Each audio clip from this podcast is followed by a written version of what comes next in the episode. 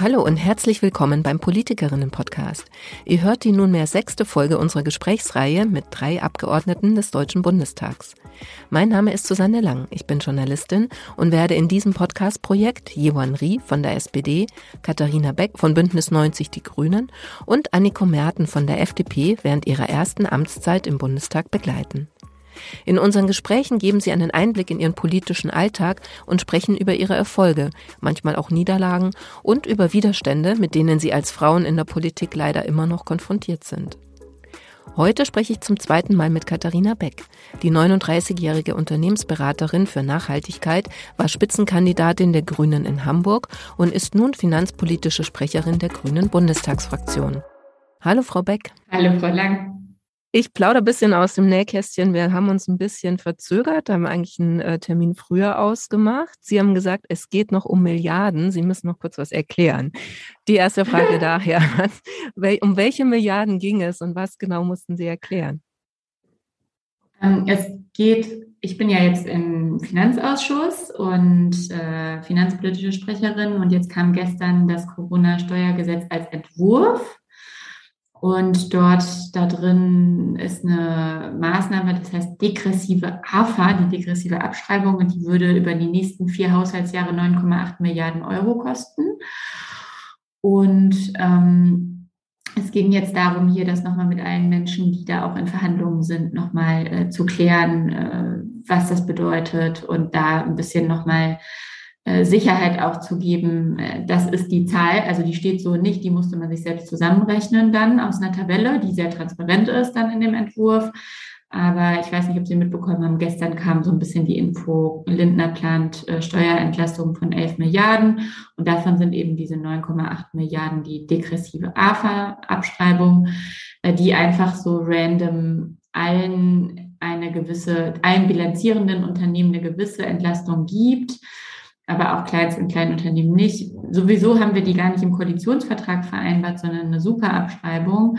Und jetzt müssen wir halt in Dialog geben, gehen, dass gerade in Zeiten, wo ja auch Christian Lindner selber sagt, dass wir ein bisschen auf den Haushalt achten müssen, ob das jetzt wirklich die richtige Prioritätensetzung ist. Und da habe ich einfach nur unseren VerhandlerInnen auch in den anderen Ressorts nochmal so ein bisschen die Zahlen äh, gebrieft und rübergegeben. Also kann man jetzt so ganz für Laien runtergebrochen sagen, es geht darum, wie viel Entschuldigung, wenn es so kompliziert war. nee, alles gut. Alles gut. Das liegt vielleicht auch an mir, dass ich davon nicht so viel Ahnung habe. Nee, wenn man jetzt, also dann runtergebrochen auf, was hat das mit meinem Leben zu tun? Ne? Stell ich mir ähm, ja. gerade vor, ich bin ja jetzt kein Unternehmen, aber mich äh, interessiert es dann insofern auch, ähm, eben wie viel Schulden gemacht werden. Geht es auch darum, wie viel Neuschulden gemacht werden? Nee, äh, sondern also wir haben ja eine relativ klare Position dafür, wie viele Schulden gemacht werden dürfen, aber dann bleibt ja nur ein gewisser Spielraum übrig. Und darauf, da haben wir uns ja auf Dinge geeinigt, wie das Bürgergeld, wie Investitionen in Klimaschutz, Investitionen in Infrastruktur auch, ne, in Schulen, in auch Brücken zu sanieren. Und wenn wir jetzt dann zusätzlich, und dafür reicht das Geld nicht richtig aus bisher, da muss man schon sehr priorisieren. Das sind aber alles Dinge, auf die haben wir uns als Koalition geeinigt. Und jetzt kommt zusätzlich noch die Idee, Unternehmen einfach zu entlasten, ähm, anders als wir es abgesprochen hatten. So, und diese 9,8 Milliarden, die würden dann fehlen für andere Dinge, die wir eigentlich schon miteinander verabredet haben, die auch den Bürgerinnen und Bürgern dieses Landes zugutekommen. Ja, okay. Und ist dann das noch jetzt ein bisschen verständlich? Ja, jetzt ist es verständlich. Okay. Also wenn ich, wenn ich jetzt ähm, im Boulevardjournalismus wäre, würde ich sagen, das nehmen Sie jetzt, äh, weiß ich nicht, den Kindern in den Schulen weg und geben es den Unternehmen. Nee, also es geht quasi darum, äh, dann auch, woher das Geld kommt, richtig? Es geht, also im Endeffekt kann man bewegliche Wirtschaftsgüter abschreiben über eine Zeit. Dadurch verringert das, was man an Steuern zahlen muss, sich über die Zeit. Und die Idee ist, dass man jetzt am Anfang mehr abschreiben kann, also dass Unternehmen weniger Steuern zahlen müssen. Und das Geld fehlt dann, ja, sprichwörtlich auch den Kindern oder der Infrastruktur in unserem Land, wenn man so will. Ich mag das immer nicht so sehr, aber es stimmt halt im Endeffekt ähm, weil man einfach weniger Einnahmen hätte dann. Mhm. Und warum ähm, finden Sie es gerade wichtig, also nicht Sie persönlich, aber sozusagen als äh, Koalition dann Unternehmen auch nochmal zu entlasten? Also was tatsächlich stimmt, ist, dass Unternehmen im internationalen Vergleich recht viele Steuern und auch Sozialabgaben tätigen.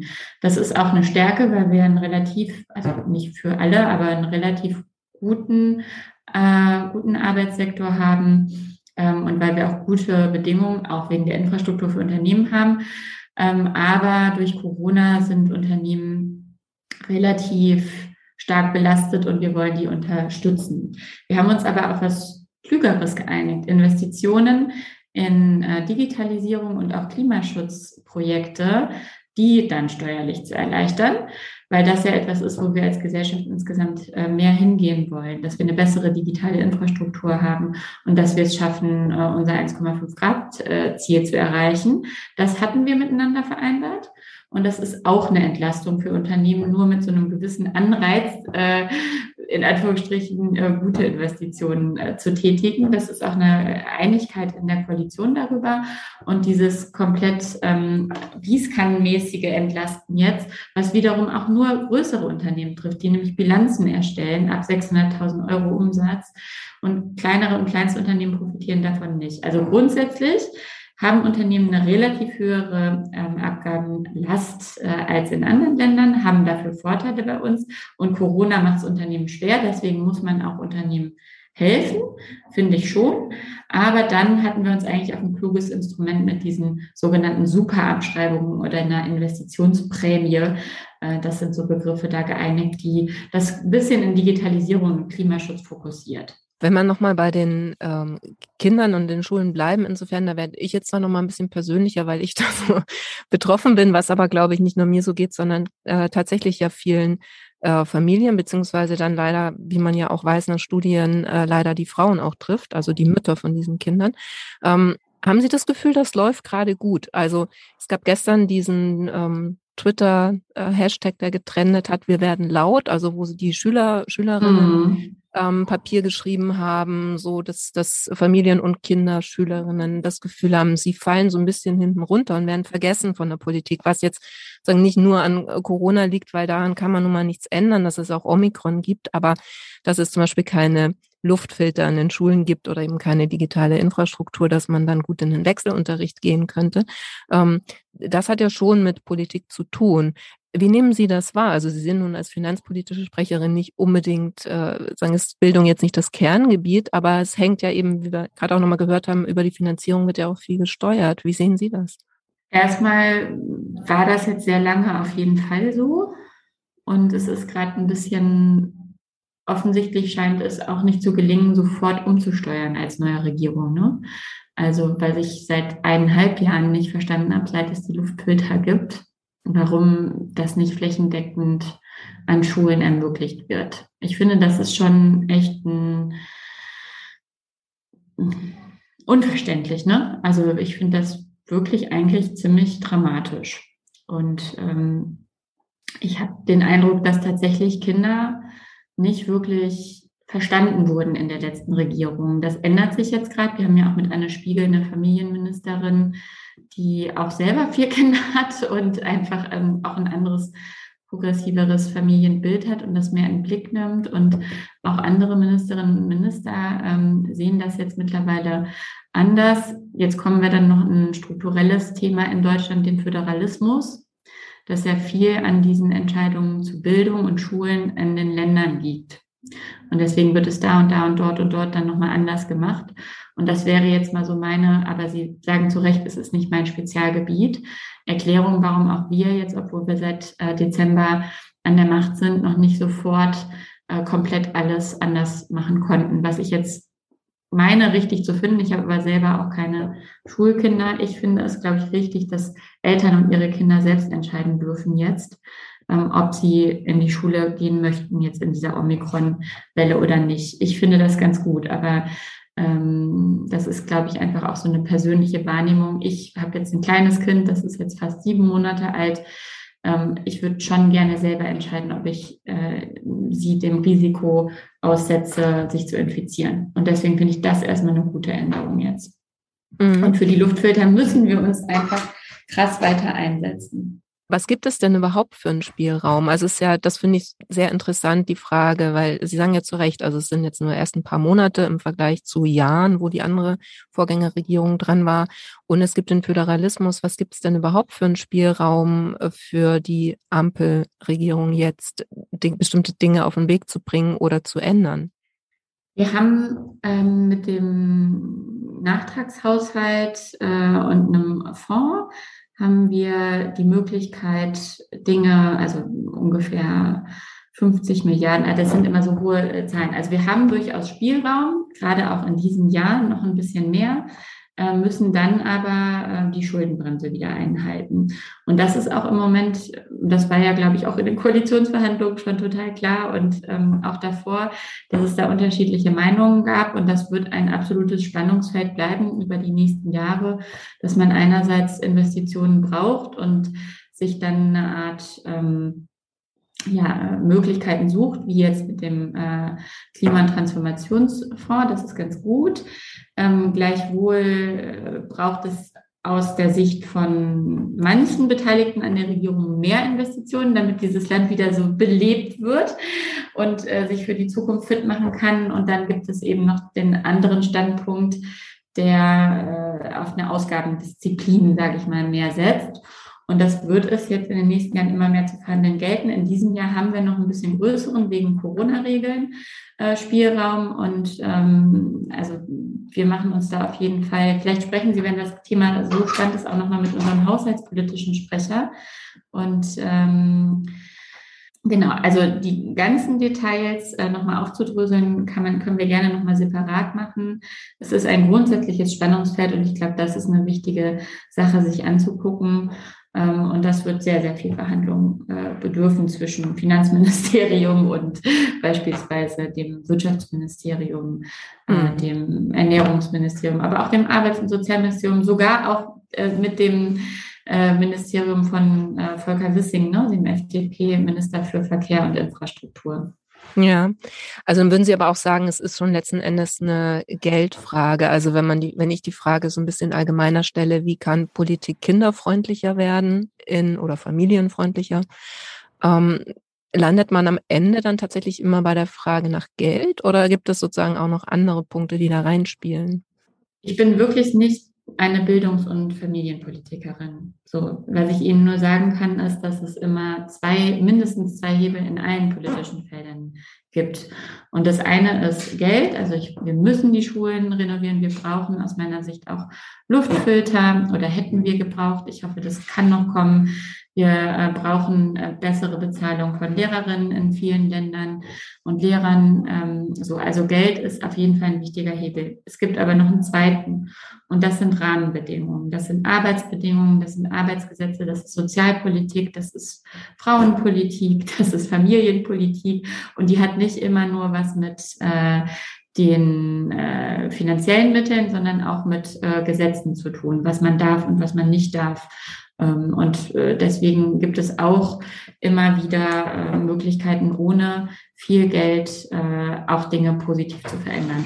Im Wirtschaftsbereich ist es zum Beispiel so, wenn man die Regeln, wie ein Unternehmen seinen Erfolg bemisst. Im Moment ist das nur finanziell.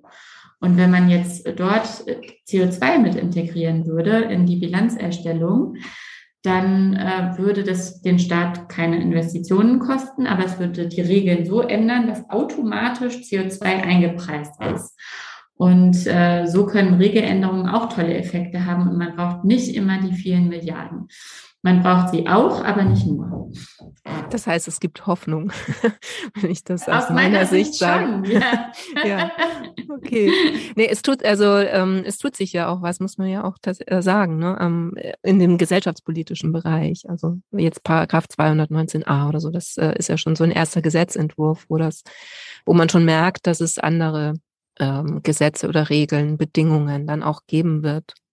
Richtig. Und das Justizministerium ist auch meines Erachtens eines der ähm, ähm, meisten unterschätzten Ministerien, weil dort halt eben diese Regeln des Zusammenlebens in vielerlei Hinsicht auch gestaltet werden.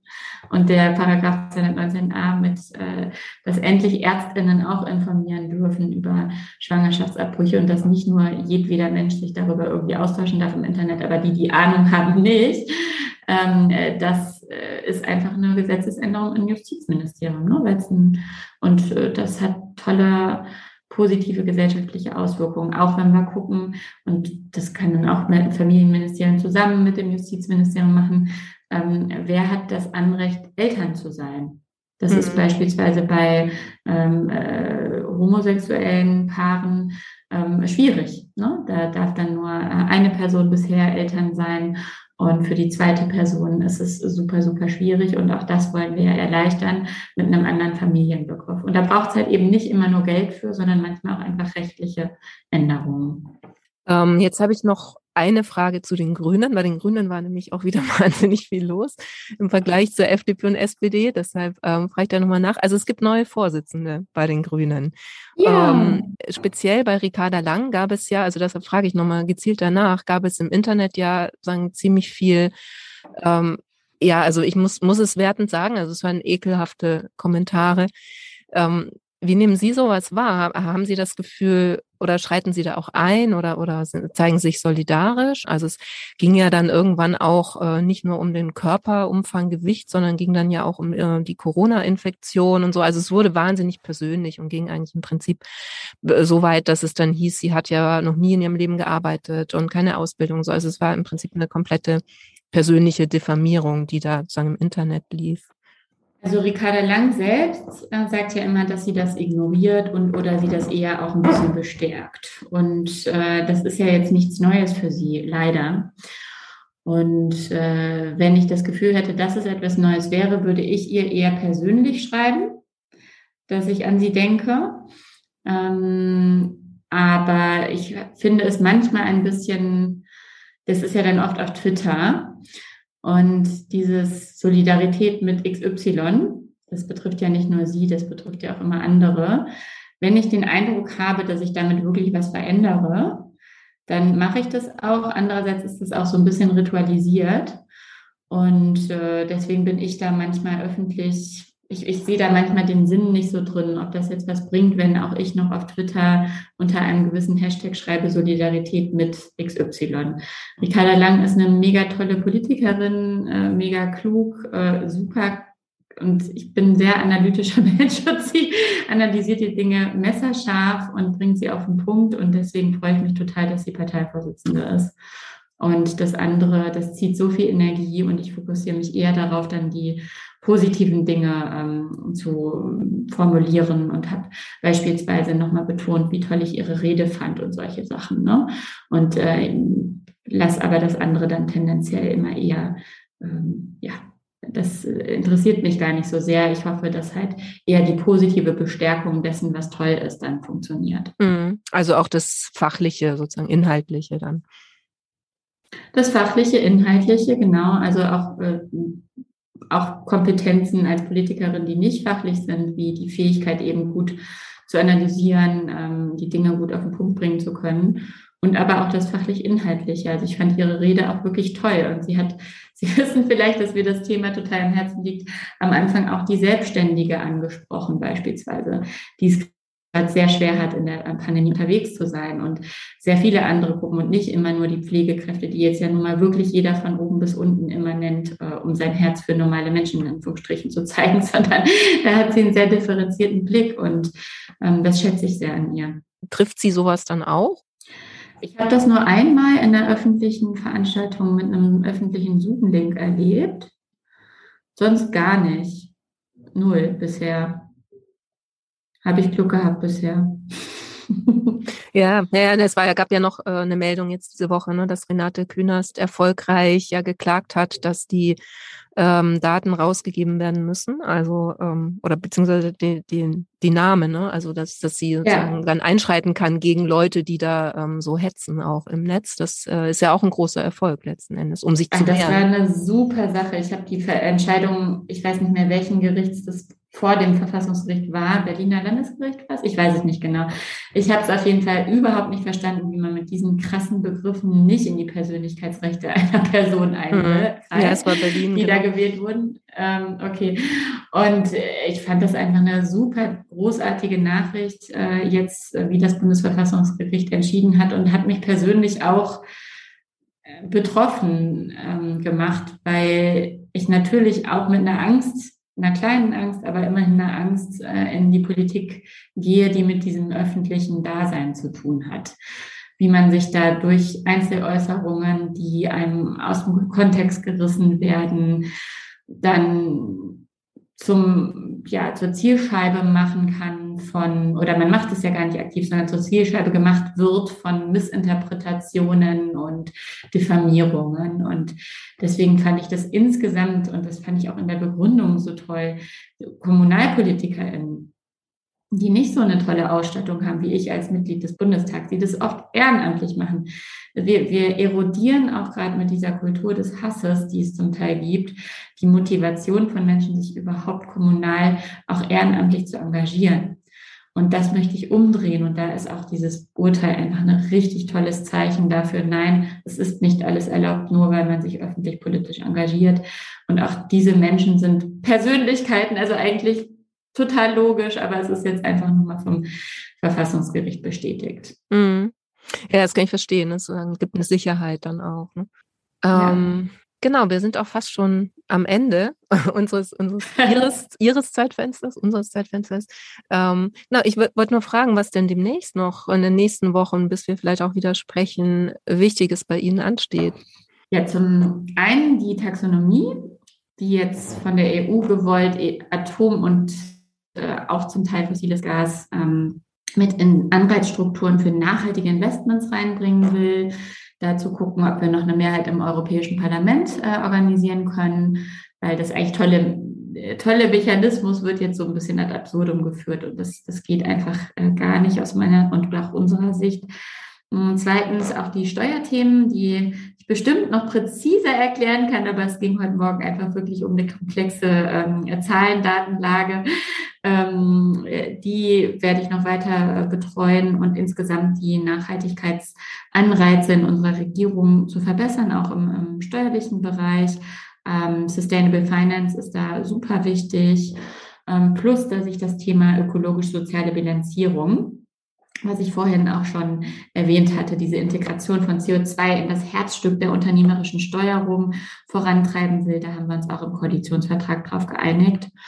Und so als Querschnitt, ich bin jetzt als finanzpolitische Sprecherin auch AG-Leiterin von allen grünen Abgeordneten im Finanzausschuss. Und wir brauchen jetzt auch super gute Informationsflussprozesse, Abstimmprozesse, die sowohl effektiv sind wie auch, dass man nicht zu viel, äh, also, also das effektiv und effizient und da eben auch ein super gutes Arbeitsklima und Arbeitsabläufe nochmal zu etablieren, das ist auch eine Aufgabe. Einfach mal so ein bisschen hinter den Kulissen. Man muss sich ja auch hier als Teams immer super organisieren und wir haben eine neue Rolle. Wir sind viel mehr als vorher, jetzt sieben, vorher waren wir drei im Finanzausschuss. Und äh, das ist eben auch was, wo wir gerade noch dran sind. Ja, dann bin ich gespannt, was Sie in vier Wochen dazu berichten werden, was geklappt hat, was vielleicht auch nicht. Vor allem die Entscheidung in der EU ist ja nochmal spannend, ob es gelingt, das Vorhaben nochmal zu kippen. Vielen Dank für die interessanten Einblicke heute und Ihnen alles Gute. Bis dann. Tschüss. Danke Ihnen auch. Tschüss. Danke auch euch fürs Zuhören. Ich hoffe, ihr hattet auch interessante Einblicke hinter die Kulissen der Politik. Und ähm, ja, wer mehr wissen möchte über das Projekt oder auch gerne mitdiskutieren möchte, uns unterstützen möchte, der oder die kann das natürlich gerne tun. Und zwar findet ihr alles auf der Webseite www.diepolitikerinnen.de. Ich würde mich freuen, wenn ihr den Podcast abonniert, wenn ihr ihn teilt und weiterempfehlt natürlich auch. Und dann hören wir uns wieder in der siebten Folge, dann wieder mit Anniko Merten, der kulturpolitischen Sprecherin der FDP-Fraktion. Bis dahin und alles Gute euch.